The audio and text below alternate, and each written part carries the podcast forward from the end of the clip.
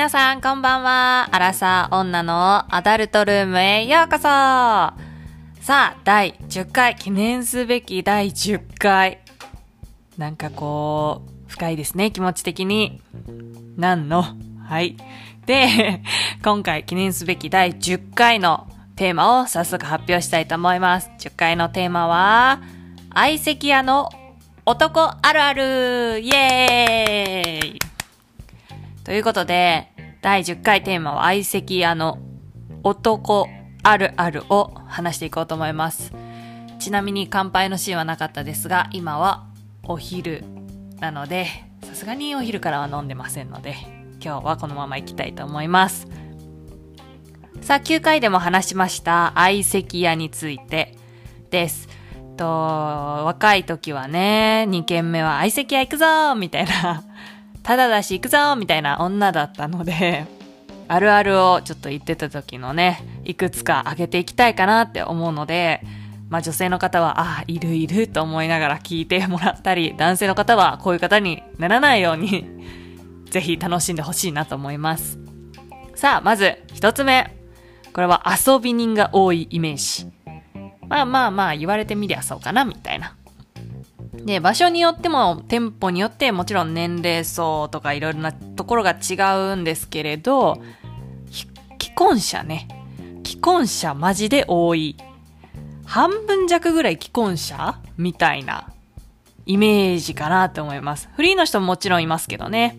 なんかこれだけ既婚者がいるってことは、世の男性はみんな遊び人なのかみたいな、ちょっと泣けてくるというか、疑いの目みたいな、なってちゃった時があったんですけど、まあ、例えば会社の人、会社に勤めてる人で、一緒に上司と来てるとか、まあ、連れられてとか、まあ、上司の立場だったら後輩の彼女探しにちょっとついてきたみたいなのがあったりしますね。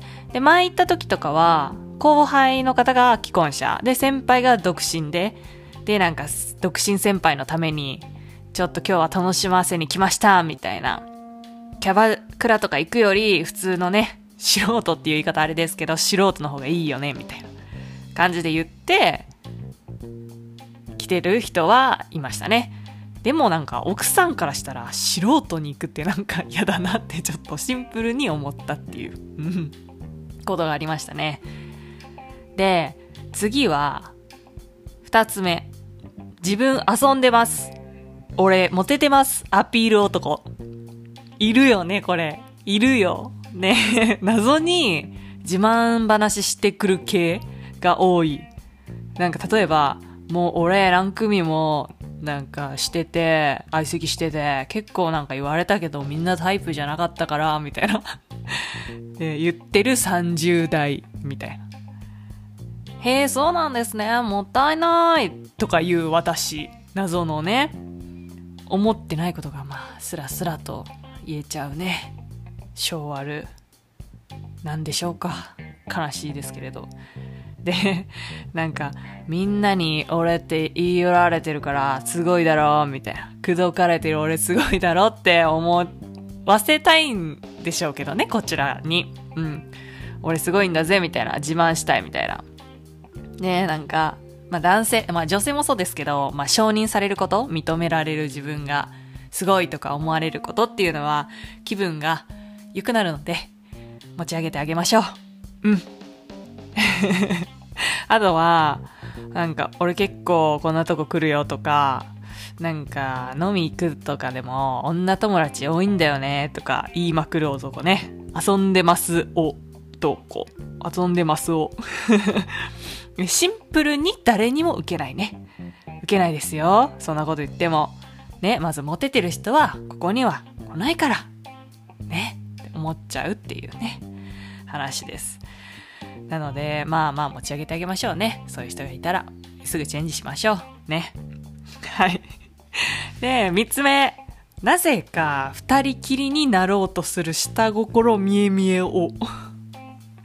これ結構、なんだろう、まあ酔っ払ったりしてるし、下ネタとかももちろんあると思うんですけど、そ度合いが、こう行き過ぎてるみたいなことが結構ありますよね。引くというか。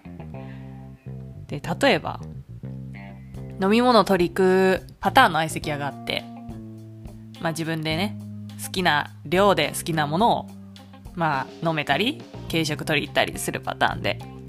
で、二人きりになって、おしゃべりに二人でこう、持ち込んで、あわよくば持って帰ろうとする男ね。で、その男たちは、その友達とかとなんか協力してね、二人二人になるみたいな連携プレイがいいんですよね。そういう時に限って。で、いやもういいってって、もういいって 一人にさしてよもうって思うけど、これは私もしかして持っててる自慢みたいになってる いや、それはないですけど、まあもちろんね、かっこいいってね、思ってる人がそれは来てくれたらおーいってなりますけど、まあね、かっこいいタイプの人からの行為っていうのはね、まあ誰でも嬉しいので かっこいいことをね、したらもう、かっこいいことを基準にしたらもうこれ全部いいやってなっちゃうから、まあそこは置いといて、行きましょう。はい。次、四つ目。年齢と職業を当ててお、男。ね。やっぱり、会ってすぐって年齢とか職業とか、まあ、なんでここに来たのとかって、まあ、名前とかも結構聞くと思うんですけど、もう一個一個 な、なんだと思うって、質問する系ね。知らん。年齢はね、まだなんとなく当てられますけど、でもなんか上に行き過ぎたりしたら失礼かなとかやっぱ思うし、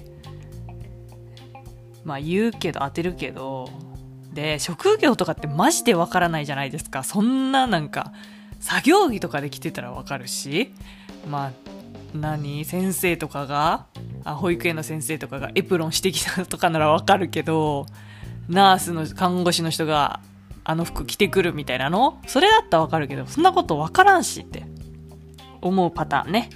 で、前これ面白い話があって、なんか某有名なうどん屋さんがあるんですけど、まあそこはもうそのお店の中で、こう、うどんこう作って作るところで、なんかその職人さんみたいな人が来て、いや、分からんやろって思って、で、どこ見て当てるんだみたいななったら、結局その人曰く、なんか腕が、その、力仕事すぎて腱鞘炎だから、これ見たら大体この職業の人はわかるみたいな言うんですけど、いや、わからんみたいな。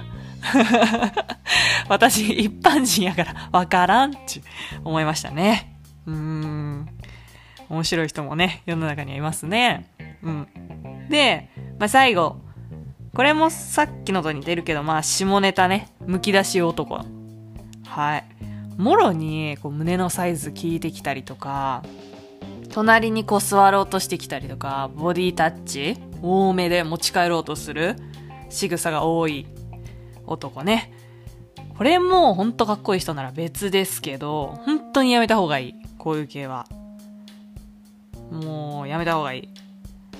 盛り上げ系がやっぱ多いのかな。それが楽しいとかいいって思っちゃってしまってる系。がもうちょっとしんどいですね。やめた方がいいです。はい。で、まあ、相席屋にね、どれぐらいのモチベで自分が行くかっていうのもあるんだけど、まあ本当に付き合いたいとか思うならまあ、なかなか相席屋で本当に探そうみたいな人ってなかなかいないと思うけど、まあいたらちょっと失礼ですけどね。うん。それだったらアプリの方がいいじゃんって思っちゃいますけど、まあ個人のね、私の意見ですけど。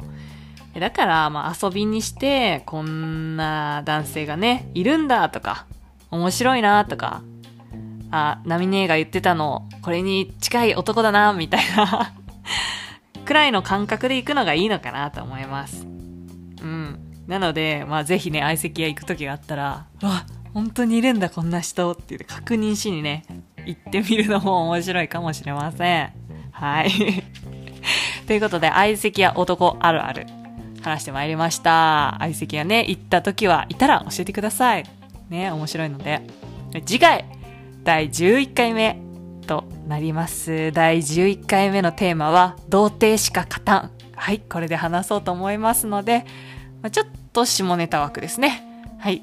なので、来てくれたら嬉しいかなっていうふうに思います。じゃあまた来てください。ありがとうございました。じゃあねバイバイ。